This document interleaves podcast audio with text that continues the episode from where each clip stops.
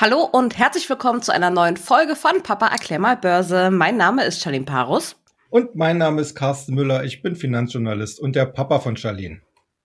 Und weil uns das Thema Kapitalmarkt und Börse so viel Freude bereitet, treffen wir uns hier jede Woche im Podcast, um über die aktuelle ja, Lage an den Kapitalmärkten und an der Börse zu sprechen. Was soll ich sagen? Ähm, wir haben es äh, nach der Wahl, ähm, Wochen und Monate lang, haben wir auf diesen Zeitpunkt drauf hingefiebert, haben doch darüber gesprochen, was könnte denn passieren, wenn das passiert oder wenn der gewinnt. Und ja, was soll ich sagen? Viel ist, glaube ich, nicht passiert. Ähm, der Montag, äh, Montag hat der DAX, glaube ich, mal ganz kurz einen kleinen Schwenker nach oben gemacht, aber mehr ist nicht passiert, oder? Nein, äh, du hast es schon richtig gesagt, also mehr ist momentan noch nicht passiert. Ähm, aber ich würde es schon mal so sagen, dass äh, generell die Ergebnisse der Bundestagswahl äh, schon sehr positiv an der Börse aufgenommen worden sind. Vor allen Dingen ein Punkt, nämlich, dass es keine Chance mehr auf eine rot-rot-grüne äh, Regierungskoalition gibt. Und das war ja am Kapitalmarkt das große Schreckgespenst. Was mhm. jetzt in welcher Konstellation auch immer kommt, hat halt nicht mehr so vielen Schrecken, hat zwar zum Teil Risiken, aber eben auch Chancen.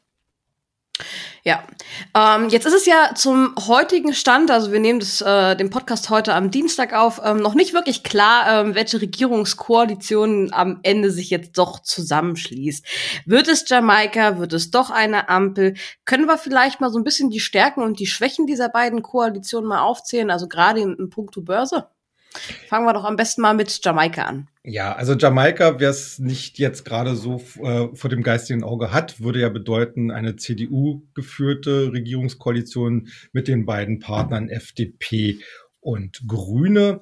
Äh, von außen sieht das im Großen und Ganzen eher als die etwas bürgerlichere, bürgerliche Form einer Regierungskoalition aus. Also letzten Endes hofft man daraus, dass hieraus insbesondere äh, neue Impulse, Wachstumsimpulse, regulatorische Impulse für die Wirtschaft äh, entstehen könnten.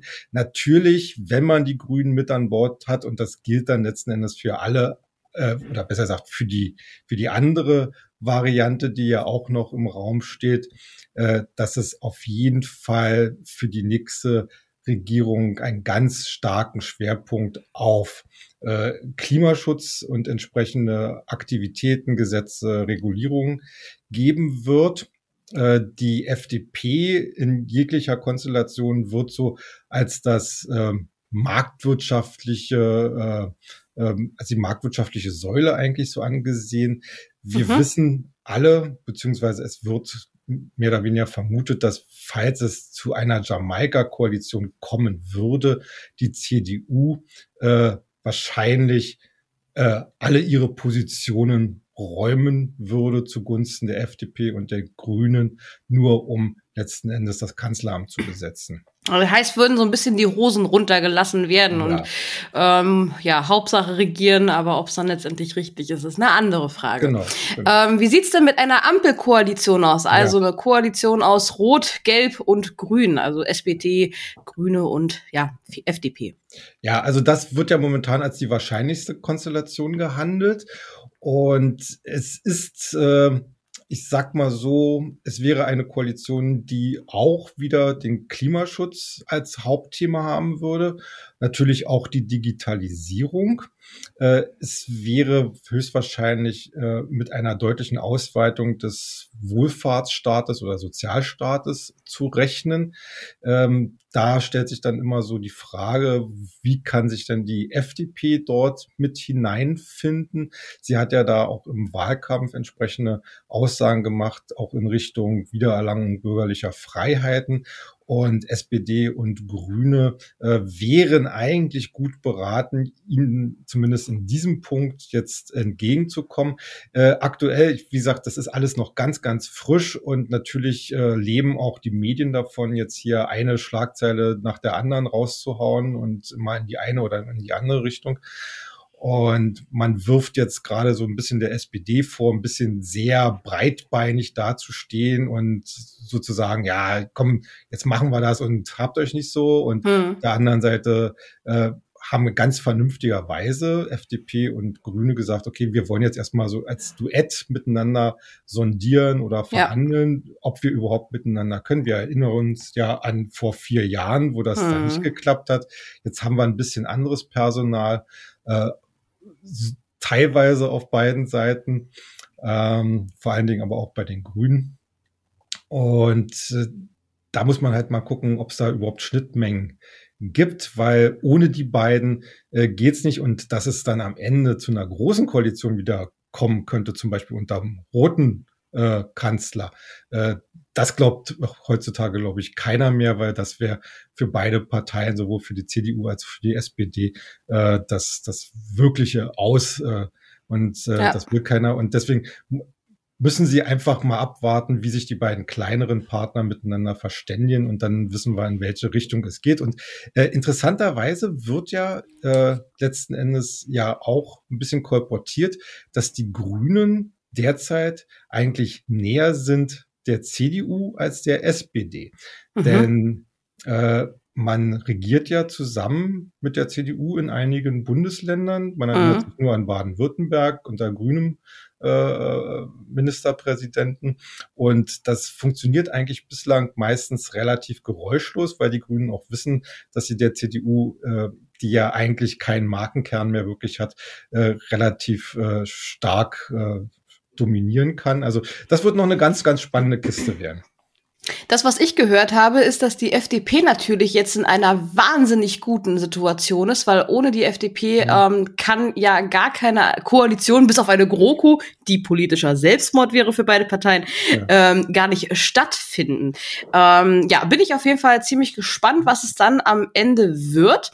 Wenn ich jetzt mal so ein paar Jahre oder äh, Quatsch, ein Jahr zurückblicke, ähm, da waren ja die Wahlen in Amerika für den neuen US-Präsidenten.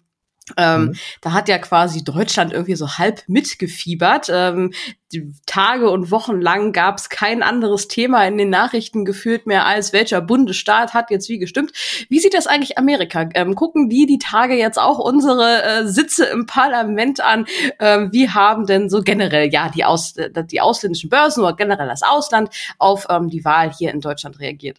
Ja, also natürlich, wenn im größt, in der größten Volkswirtschaft Europas gewählt wird, äh, ist das natürlich auch für die anderen von großem Interesse. Das wird momentan so ein bisschen noch abwartend begleitet, weil natürlich keiner genau weiß, wer am Ende ins, ins Kanzleramt dann in welcher Konstellation einziehen wird. Äh, natürlich äh, würde ich sagen, äh, in Amerika würden sich die Demokraten sicherlich äh, lieber einen SPD-Kanzler äh, wünschen. Aber eigentlich, glaube ich, ist es den Amerikanern ziemlich egal, weil sie ja sehr überzeugt sind, dass äh, letztlich äh, sie das Tempo und die Richtung in der freien Welt, wenn ich das jetzt mal so in mhm. Anführungsstrichen setze, darf äh, äh, vorgeben. Äh, wichtiger ist es letzten Endes eigentlich für Europa und da muss man schon sagen, dass äh, eigentlich weniger von Interesse ist, wer dann hier in Berlin das Zepter schwingt, sondern mehr von Interesse, dass die Ära Merkel vorbei ist. Denn äh, inzwischen laufen sich etliche Staatsoberhäupter, die noch in Amt und Würden sind, insbesondere der französische Präsident Macron, äh, warm um die Lücke, die Angela Merkel jetzt im äh, europäischen Konzert hinterlässt, äh, zu besetzen und dann letzten Endes auch Europa beziehungsweise natürlich mehr die EU und die Eurozone in ihre Richtung zu lenken. Äh, was heißt in ihre Richtung? Äh, ich denke mal, es läuft alles auf äh, in Richtung einer Neuauflage des sogenannten Club Med.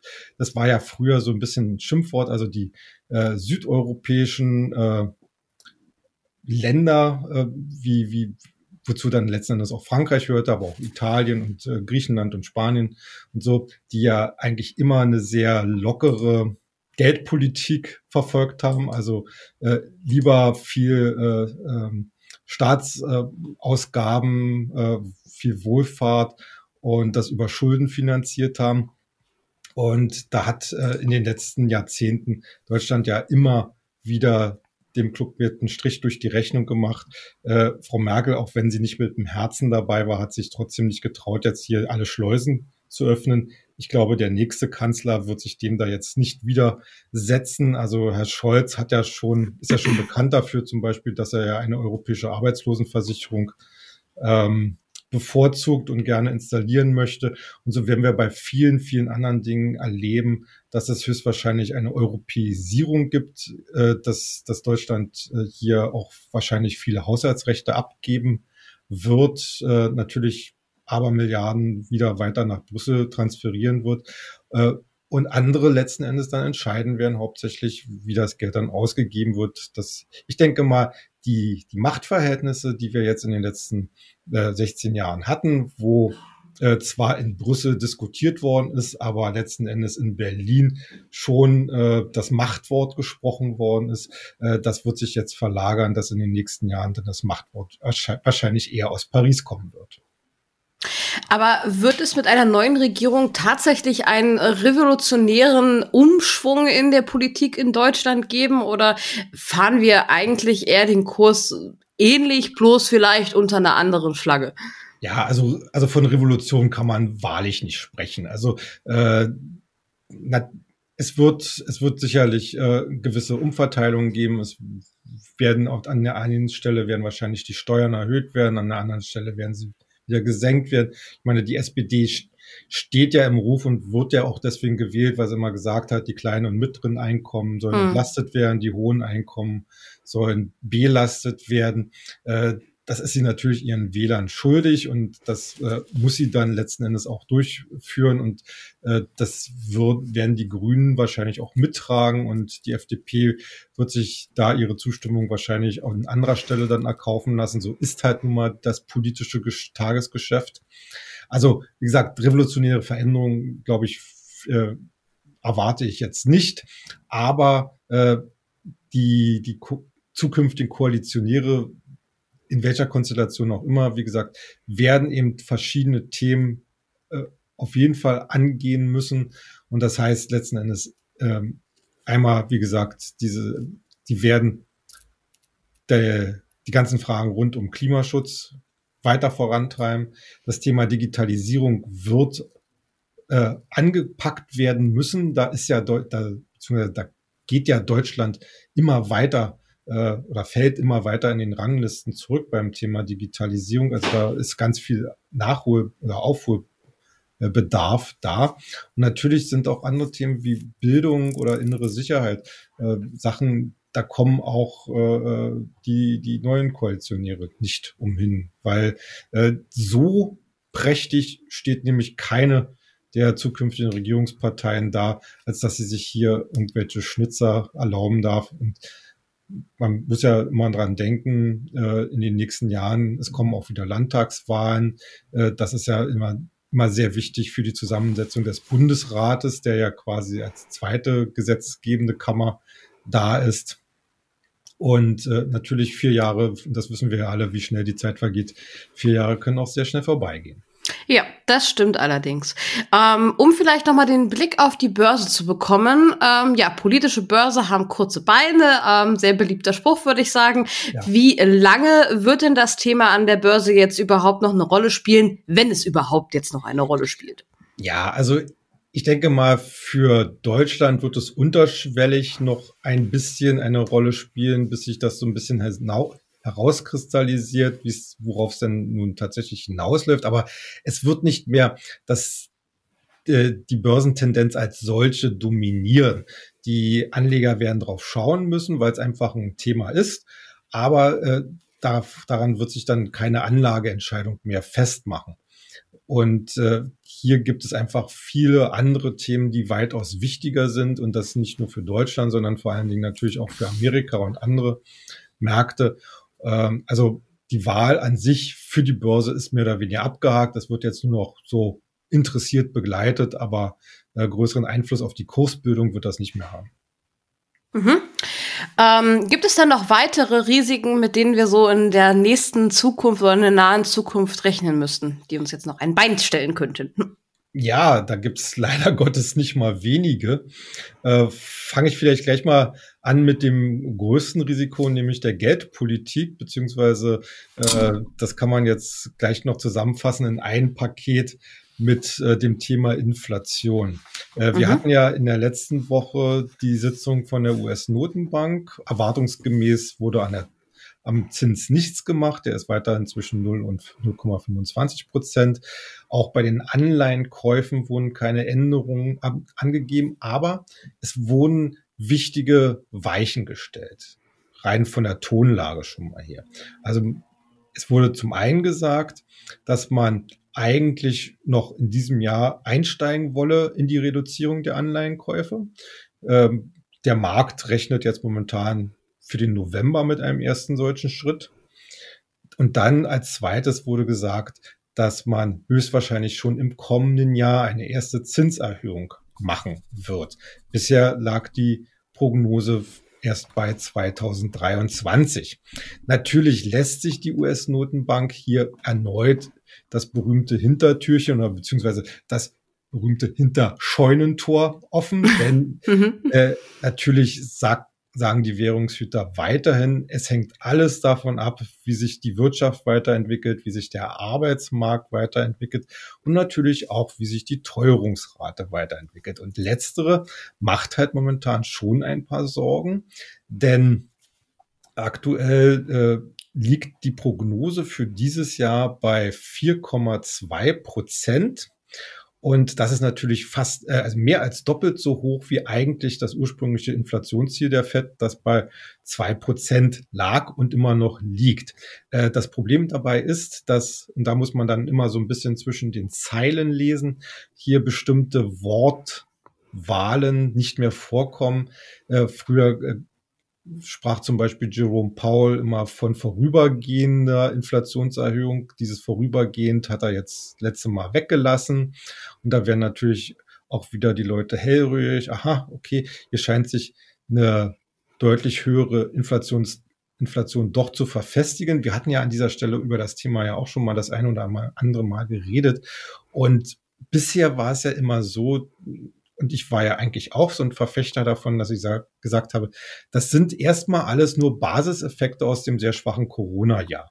Äh, und dass jetzt in diesem Jahr eben die Inflation zeitweise überschießt, weil eben äh, auch die Wirtschaft so einen Rebound hinpackt, das ist relativ äh, nachvollziehbar und wird sich dann höchstwahrscheinlich in den nächsten Quartalen schnell wieder glätten. Mhm.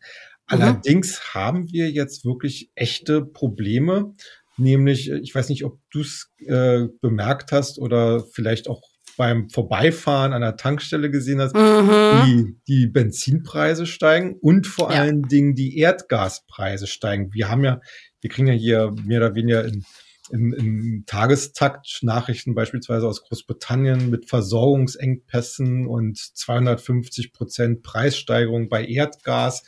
Und auch in anderen Märkten äh, steigen die Erdgaspreise extrem an, weil äh, die Lager komplett leer sind. Mhm. Und das heißt, äh, letzten Endes wird hier dann äh, just in time muss hier Erdgas eingekauft werden am Spotmarkt. Und äh, natürlich ist das dann wieder ein Marktmechanismus, ne? Nachfrage, Angebot. Äh, ja. Und das äh, schleust halt die Preise so extrem nach oben. Und wir haben ja noch nicht mal oder, oder wir kommen jetzt gerade erstmal in die Heizsaison rein. Also das könnte noch richtig, richtig mhm. teuer werden. Äh, und generell dann also die Energiepreise als die großen Treiber derzeit äh, für die Inflationsrate. Aber man muss dabei dann immer bedenken, das sind äh, nur Primärkosten, die sich natürlich dann auch in die Sekundärkosten oder in die Sekundärpreise weiterentwickeln. Denn wenn du höhere Energiepreise hast, dann kosten natürlich auch die Produktion von, von irgendwelchen Her äh, Erzeugnissen mehr, auch die Herstellung von Nahrungsmitteln kostet mehr. Also und, und das äh, frisst sich dann so, sozusagen durch das gesamte System durch. Und äh, das könnte dann am Ende tatsächlich dazu führen, dass wir äh, weiter steigende Inflationsraten bekommen, äh, wo nicht mal ein Ende abzusehen ist.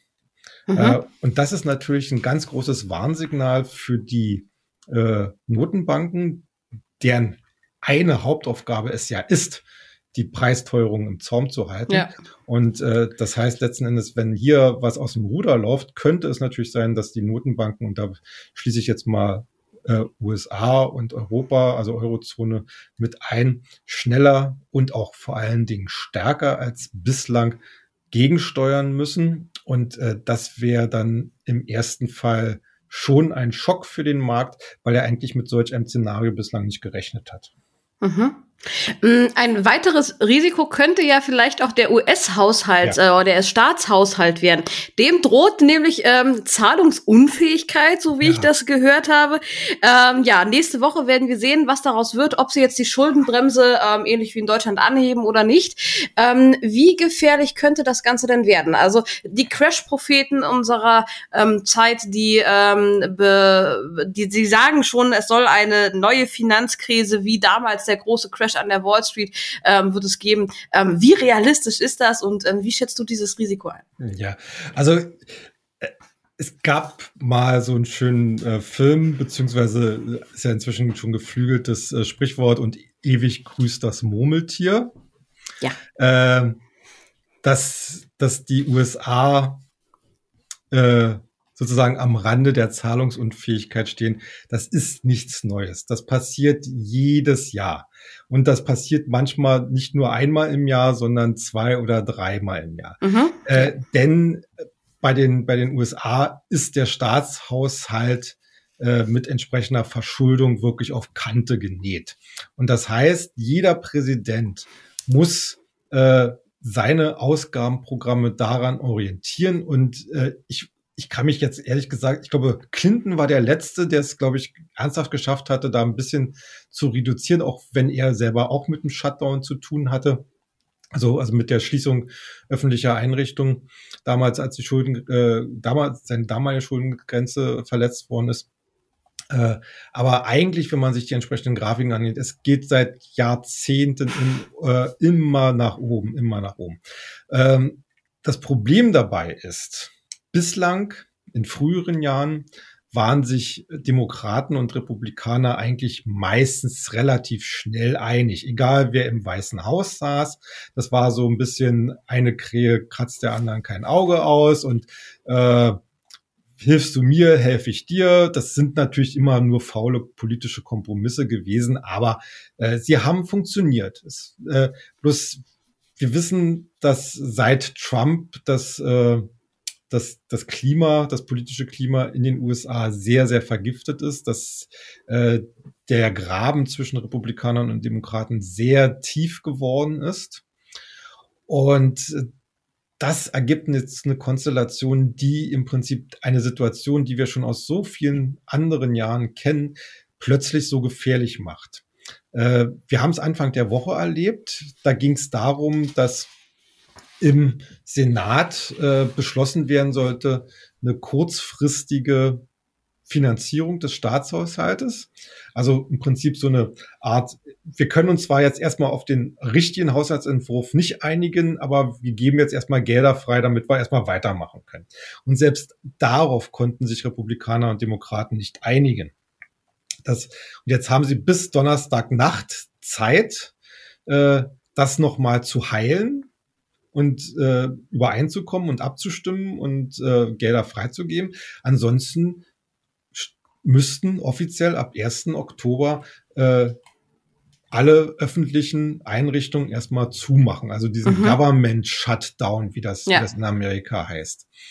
Ähm, und das wäre natürlich äh, für ja die Weltmacht Nummer eins wieder mal so ein so ein Psychoknicks, sage ich mal. Ja, Und, ein bisschen unangenehm, ne? Ja, ein bisschen, bisschen sehr genau. ähm, und man muss ja auch bedenken, ähm, der neue Haushalt, woran entzündet sich das? Äh, der neue Haushalt von Biden, von Joe Biden, der will natürlich damit viele seiner Projekte, seiner politischen Projekte äh, finanzieren und der soll eben auch von einem Schlag von 28,5 Billionen Dollar auf 32 Billionen Dollar angehoben werden. Und entsprechend muss auch natürlich äh, die Schuldengrenze mit angehoben werden. Und jetzt sind die Republikaner gefragt, okay, äh, geben wir ihm das Geld, damit er seiner politischen Agenda folgen könnte? Und wenn er das könnte, dann wäre er nämlich, glaube ich, der erste Präsident in der Geschichte Amerikas, der so viele politische Projekte äh, umsetzen kann wie kein anderer vor ihm.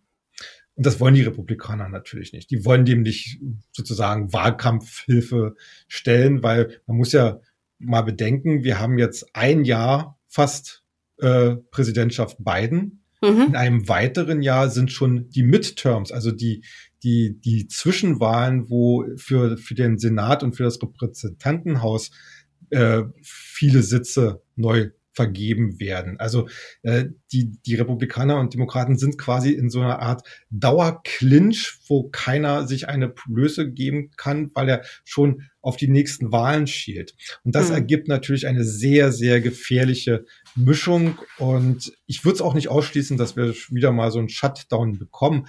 Äh, und natürlich werden die Börsen darauf auch wieder dann wahrscheinlich negativ kurzzeitig reagieren. Aber äh, dass jetzt die USA pleite gehen, dass das Ganze, und ich sag mal so, natürlich ist es ein, inzwischen ein Blasenkonstrukt, was wir da ja. vorfinden haben. Aber äh, letzten Endes ist äh, Amerika immer noch Wirtschaftsmacht Nummer eins mit dem mit dem höchsten Bruttoinlandsprodukt, äh, mit dem mit einem der innovativsten Wirtschaftssysteme, äh, mit ganz ganz vielen Firmen mit von Weltrang und entsprechend äh, glaube ich äh, nicht, äh, dass hier eine neue Finanzkrise am Horizont aufsteigt, weil das müsste ja auch bedeuten, dass die Gläubiger der USA sagen, wir haben jetzt genug, wir wollen jetzt unser Geld wiedersehen. Und wir wissen ja zum Beispiel, äh, China äh, hält ja immer noch, äh, auch wenn sie sich da von einem großen Teil getrennt haben, halten sie auch noch immer noch signifikant Anteile an den Staatsanleihen. Und selbst die, die wo, wo sie ja mit Amerika so dermaßen im Clinch äh, liegen, kommen nicht auf die Idee zu sagen, so jetzt wollen wir hier unser Money zurückhaben. Ja, und es gibt natürlich viele andere, also Japan äh, und auch viele andere westliche Staaten und natürlich auch im Inland. Äh, da da sehe ich eigentlich keine Situation aufziehen, äh, wo gesagt wird, okay, jetzt jetzt wird Amerika zahlungsunfähig und jetzt jetzt wird Kasse gemacht und Kassensturz gemacht. Das wäre natürlich wirklich der Worst Case. Ne? Also, mhm. also, da, äh, also da könntest du dann in dem Fall wirklich nur sagen, rette sich wer kann, aber das sehe ich halt nicht, weil in den, in den letzten 30 Jahren, wo ich an der Börse äh, äh, da war, ich glaube, bestimmt gezählt mindestens äh, mindestens ein Dutzend Mal, wenn nicht, wenn nicht sogar 20 Mal äh, die gleiche Situation gehabt, ja, und es ist immer irgendwie dann doch weitergegangen. Äh, das ist halt ein Kapitalismus pur. Man muss es nicht gut finden, aber in dem Falle kann man sich fast darauf verlassen, dass es weitergeht. äh, wie gesagt, auch die Republikaner haben kein Interesse daran, dass Amerika äh, implodiert. Ja, klar, warum auch, ne? Ja. Ähm, wir, wir hätten noch ein drittes Problemchen, was ich ganz gerne ansprechen würde. Ähm, wir haben letzte Woche oder vor zwei Wochen haben wir auf jeden Fall schon mal drüber gesprochen. Ähm, eine drohende Krise durch Insolvenz des ähm, ja, Immobilienkonzerns mhm. Evergrande in China. Ähm, die Zinsen konnten ja jetzt bezahlt werden. Ähm, wie geht's da jetzt weiter? Ist die Krise abgewendet oder kommt da noch was auf uns zu? Nein, nein, also die Krise ist natürlich noch nicht abgewendet, weil äh, der der Konzern ist halt, wie gesagt, so verschuldet. Er hat ganz, ganz viele Anleihen ausstehend im Inland und auch im Ausland. Äh, er wird sich da jetzt sozusagen von Zinstermin zu Zinstermin hangeln müssen.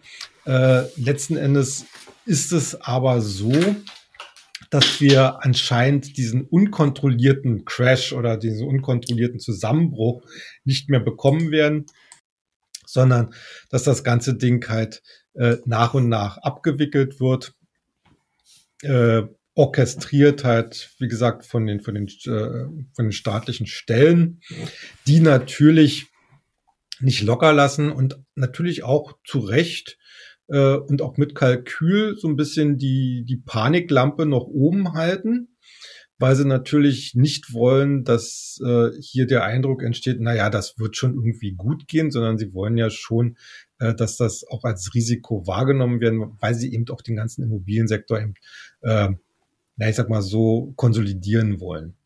Und äh, das wird aber, wie gesagt, von, von staatlicher Seite orchestriert weil man eben kein Interesse daran hat, dass es jetzt gerade bei den privaten Gläubigern, also bei den Häuslebauern jetzt massive Verluste gibt, weil das würde nämlich äh, politische Dimensionen bekommen.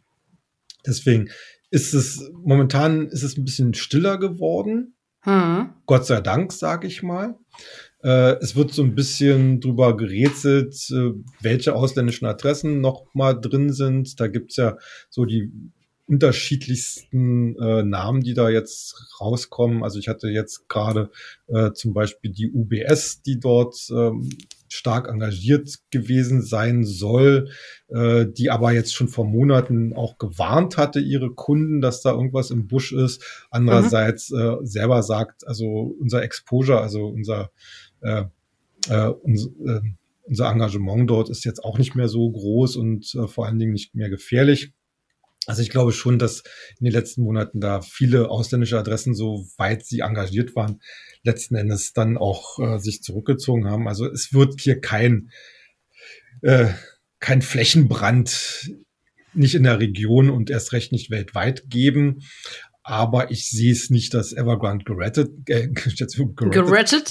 ja, gerettet wird, sondern dass das Ding halt so nach und nach dann halt wahrscheinlich zerlegt, verkauft, hm. verwertet wird. Wie gesagt, ich, hat, ich hatte gesagt, äh, die machen ja nicht nur Immobilien, sondern die haben ja auch andere Sachen, wie zum Beispiel auch ein, äh, äh, ein Elektroautobauer, den sie ja mhm. da auch an die, extra an die Börse gebracht haben. Ja, also, relativ also, breit gefächert, äh, ne? Ja. Ja, und, und die werden halt äh, jetzt anfangen, das Tafelsilber zu verkaufen ähm, und irgendwann wird dann nur noch ein Rumpf da sein und dann wird das ganze Geschichte sein. Ja, die Deutsche Bank, die hat äh, eine Umfrage gemacht, die ich im Ergebnis relativ beunruhigend finde.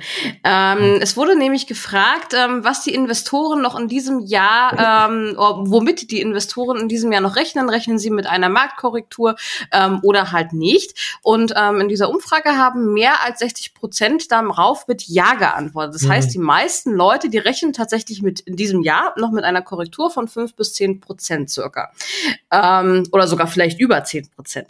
Was sagst du dazu? Wird es wirklich noch zu einer solch hohen äh, ja, Korrektur kommen? Ist die Sorge unberechtigt, berechtigt? Wie ist da so deine Einschätzung? Ja, also solche Umfang, ich, ich sehe das Ergebnis eigentlich so mit einem lachenden und mit einem weinenden Auge. Natürlich ist nach der Rallye seit März letzten Jahres äh, viele Bewertungen eben auf Niveaus die wirklich eigentlich nicht mehr ganz so tragbar sind, wo wir ein bisschen Luft ablassen müssten. Äh, wir haben ja immer noch die Situation, dass wir mit den Indizes relativ stark am Top sind. Beim DAX jetzt vielleicht nicht mehr so, aber die, gerade die amerikanischen Indizes, die haben jetzt ja noch nicht so viel Luft abgelassen. Also äh, die Wahrscheinlichkeit, dass es hier, wie gesagt, nochmal im Bereich von zehn Prozent nochmal runtergehen könnte, halte ich durchaus für gegeben. Äh, allerdings sagt mir die Erfahrung, äh, wenn es viele Leute gibt, die so pessimistisch sind, dann ist das eigentlich für die Aktienkurse relativ gut, weil dann ist nämlich nicht jeder investiert, sondern äh, ja, es gibt halt viele, die sozusagen noch an der Seitenlinie stehen mit ihrem Geld.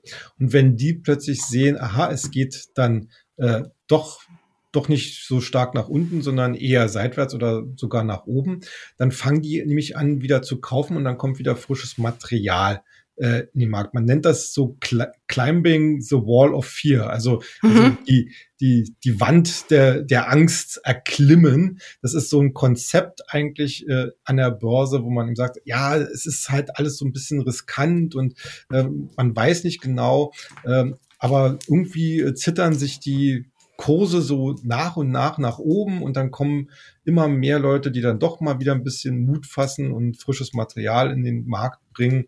Und äh, das hatten wir schon mal, äh, glaube ich, das war an, Anfang des Jahres hatten wir auch schon mal so eine Situation, wo alle gesagt haben, naja, nach der Rallye im, im vergangenen Jahr, da muss jetzt mal eine ordentliche Korrektur kommen, aber sie kam nicht, sondern, sondern der Markt hat sich so weiter nach oben gezittert und äh, eigentlich dann an irgendeiner Stelle dann wieder richtig losgezogen und dann haben wir ja dann einen Hoch nach dem anderen äh, verzeichnet. Und äh, das kann natürlich jetzt genauso passieren. Ich glaube, entscheidend wird an dieser Stelle nicht nur sein, wie es mit diesen Risiken, wie wir ja vorhin gesprochen haben, Geldpolitik, Inflation, Staatshaushalt in Amerika weitergeht, sondern natürlich auch, wie es dann jetzt mit der kommenden Berichtssaison weitergeht. Wir haben ja äh, sozusagen dann die Zahlen zum dritten Quartal und wir hatten beim zweiten Quartal hatten wir darüber gesprochen, dass es ja extrem schwache Prognosen gab für das, Ab äh, für das dritte Quartal und letzten Endes auch für das vierte Quartal, also äh, deutlich schwächere äh, mhm. Zuwachsraten. Und so wie es aussieht, äh, scheinen diese bisherigen, na doch relativ schwachen Prognosen doch wieder überboten werden zu können. Und das könnte natürlich den entsprechenden positiven Impuls geben. Aber natürlich muss man schon sagen, nach, nach so einem doch blendenden Jahr, wie wir es hinter uns gebracht haben, ja. äh, wären auch mal 10 oder 15 Prozent Korrektur gar nicht mal so schlimm. Weil und, und wie war der Satz, ähm, jede Korrektur ist eine Chance zum Nachkaufen, ne? Richtig, das wollte ich jetzt gerade noch sagen. genau so ist es. Und wie gesagt, wer, wer einfach nervös ist, äh, der, der macht das dann bei, bei seinen besonderen Werten halt auch mal ein bisschen Kasse oder sichert auf jeden Fall seine ganzen Positionen entsprechend ab. Mhm. Das soll es für heute auch schon wieder gewesen sein. Ich hoffe, ähm, ja, dass euch die Folge gefallen hat. Vielen Dank, dass ihr dabei wart. Wir wünschen euch noch eine schöne Woche und ja, bleibt wie immer erfolgreich. Bis zum nächsten Mal. Macht's gut. Tschüss.